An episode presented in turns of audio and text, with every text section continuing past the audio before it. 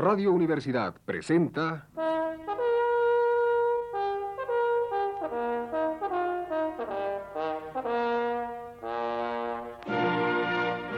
Testimonios.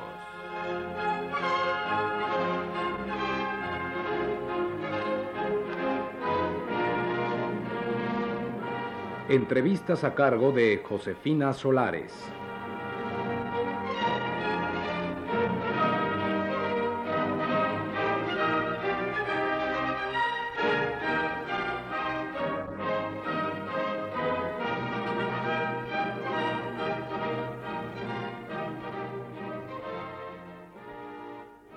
Esta noche está con nosotros el autor y director de teatro Héctor Azar. Eh, señor Azar, díganos, ¿cuáles son los mayores problemas que enfrenta actualmente el Departamento de Teatro de Bellas Artes? Pues de la más variada especie. Podríamos pasarnos no el tiempo que dure esta entrevista, sino largos días hablando de los terribles y muy grandes problemas que tiene el Departamento de Teatro, pero todo lo podríamos resumir en uno solo, que es precisamente lo exiguo de su presupuesto. Yo pienso que conforme pasa el tiempo, eh, se le destina menos y menos dinero al estímulo del teatro, al fomento del teatro. Y yo creo que esto es así porque si nos ponemos a analizar las cosas, veremos que dentro de la jerarquización de los problemas nacionales, el teatro de México ocupa el último lugar. Hay problemas mucho, muy importantes, al parecer, de las personas que están abocadas a resolver los problemas nacionales, pero desde luego el teatro, el teatro es el último de todos los problemas que hay en México. ¿Cree usted que ha respondido el público a los esfuerzos que se han hecho por difundir el teatro en México?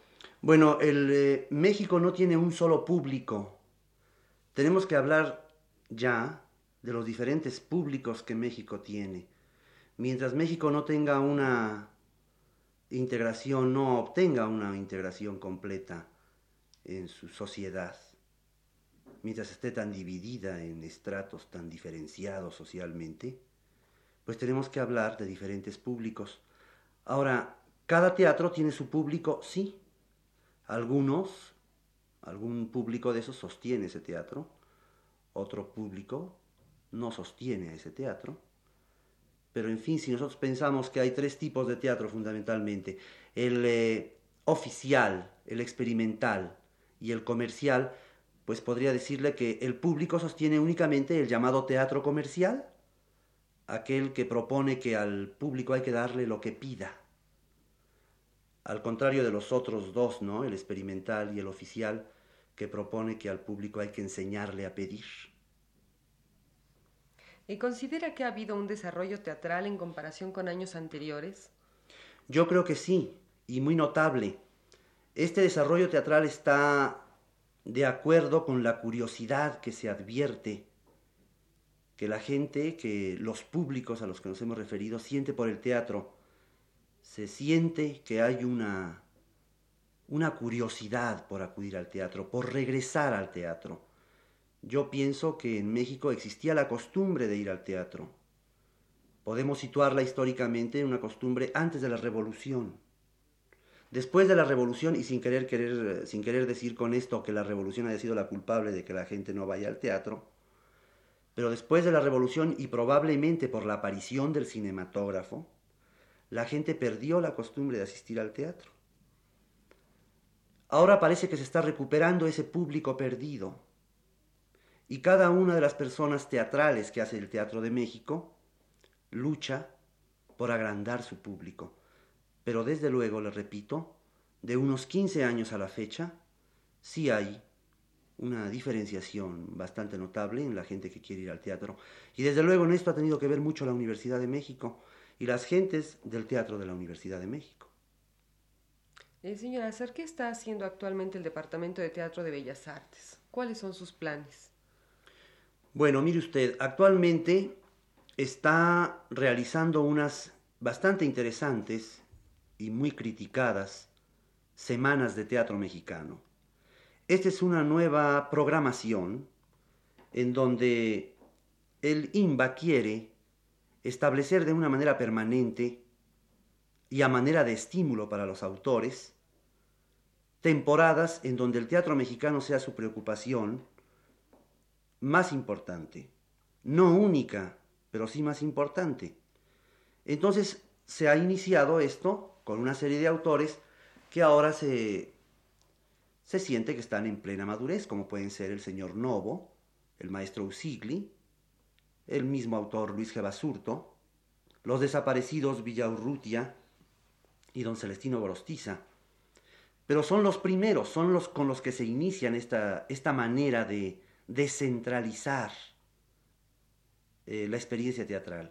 Descentralizar ya que una semana están en un teatro del centro de la ciudad, otra semana en otro teatro en un círculo, en un barrio populoso, un círculo más amplio, y una tercera semana en un teatro de la periferia.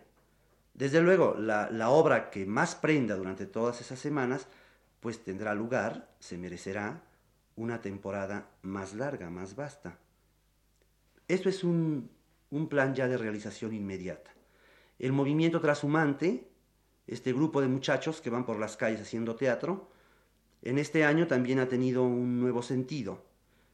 Se presentarán dentro de una o dos semanas cinco grupos de trashumante con un interesante repertorio que va desde Aristófanes hasta pues alguna cosa que trata sobre Gorgonio Esparza, por ejemplo. Se acaba también de reestructurar el centro de teatro infantil que pues uh, aboca un problema sumamente importante como puede ser el teatro el teatro para los niños, como debe ser el teatro para los niños, no el que limite su fantasía, no el que soliviante sus inquietudes, sino al, al contrario, aquel que les sirva de estímulo precisamente para descubrir las cosas de la vida. ¿no? Y la preocupación fundamental del Departamento de Teatro del INBA en este año es la creación de la Compañía Nacional de Teatro, que esperamos presentarla, pues eh, probablemente entre julio y agosto. Será el primer grupo estable en la historia del Teatro Nacional. Usted recuerda que hace un año se hicieron 27 conferencias con, la, con el tema ¿Qué es una compañía nacional de teatro? 27 conferenciantes, las más firmes y autorizadas voces del teatro mexicano, dieron su opinión. Se les pidió su opinión, el IMBA les pidió su opinión acerca de qué es una compañía nacional de teatro.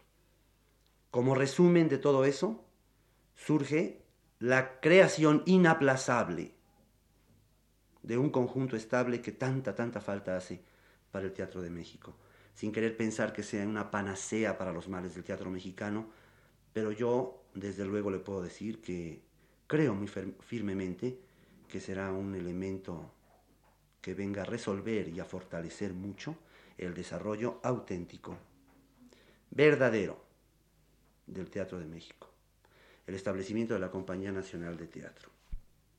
Eh, señor Azar, ¿no es también una de las principales intenciones del IMBA promover, impulsar a los jóvenes autores y directores de teatro? Desde hace aproximadamente 20 años, el IMBA ha venido haciendo un festival nacional en donde pues se reunían las fuerzas jóvenes del Teatro de México. Hace aproximadamente seis años este festival dio lugar a tres festivales diferentes al año. Este festival nacional o este concurso nacional dio lugar al festival de primavera, de verano y de otoño. El de primavera precisamente consiste en eh, buscar, tratar de descubrir nuevos autores de teatro en México. El de verano es para autores del Distrito Federal y el de otoño para grupos de teatro de toda la provincia. Son festivales, pues, organizados para la juventud teatral es la oportunidad que el Estado a través del INBA puede, puede ofrecer.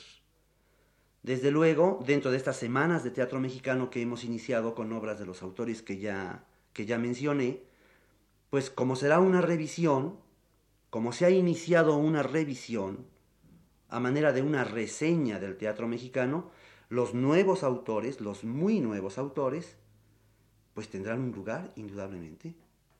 ¿Cómo no? Y díganos, señor Azar, además de sus actividades como funcionario, ¿le queda tiempo para escribir y dirigir teatro? Bueno, mis actividades como funcionario y son las... eh, pueden, pueden reducirse a una sola, ¿no? A trabajar en el teatro en sus múltiples aspectos que éste tiene. Indudablemente, si lo organizo, si lo promuevo, si trato de difundirlo, pues eso no puede ser un- una barrera ni para que lo dirija, ni mucho menos para que lo escriba. Lo demás pues ya puede ser problema de la persona distribuir el tiempo. Eh, ¿Considera importante para el desarrollo teatral difundir obras extranjeras? ¿Cómo no? Es el- la única posibilidad que tiene el desarrollo teatral de un país de compararse continuamente. Junto al estímulo de las obras nacionales, tiene que haber siempre, debe existir siempre la referencia de las obras internacionales. Si no, pues eh, nos limitaríamos absolutamente a pensar que lo mejor es lo que nosotros estamos produciendo o haciendo, ¿no? Y que lo que está fuera pues no merece la atención o simplemente estaríamos a punto de descubrir el Mediterráneo todos los días. Es muy necesaria la confrontación permanente del teatro nacional con el teatro internacional. Solamente así podemos entender que un movimiento teatral se desarrolle, estando al tanto de lo que en esa misma materia están en otros países, de la producción de otros países. Claro. Muchas gracias, señor Azar. Esta noche estuvo con nosotros el director y autor de teatro Héctor Azar. Radio Universidad presentó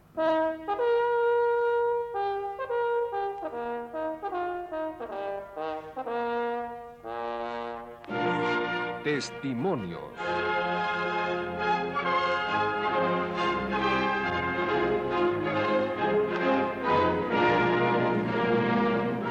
Entrevistas a cargo de Josefina Solares.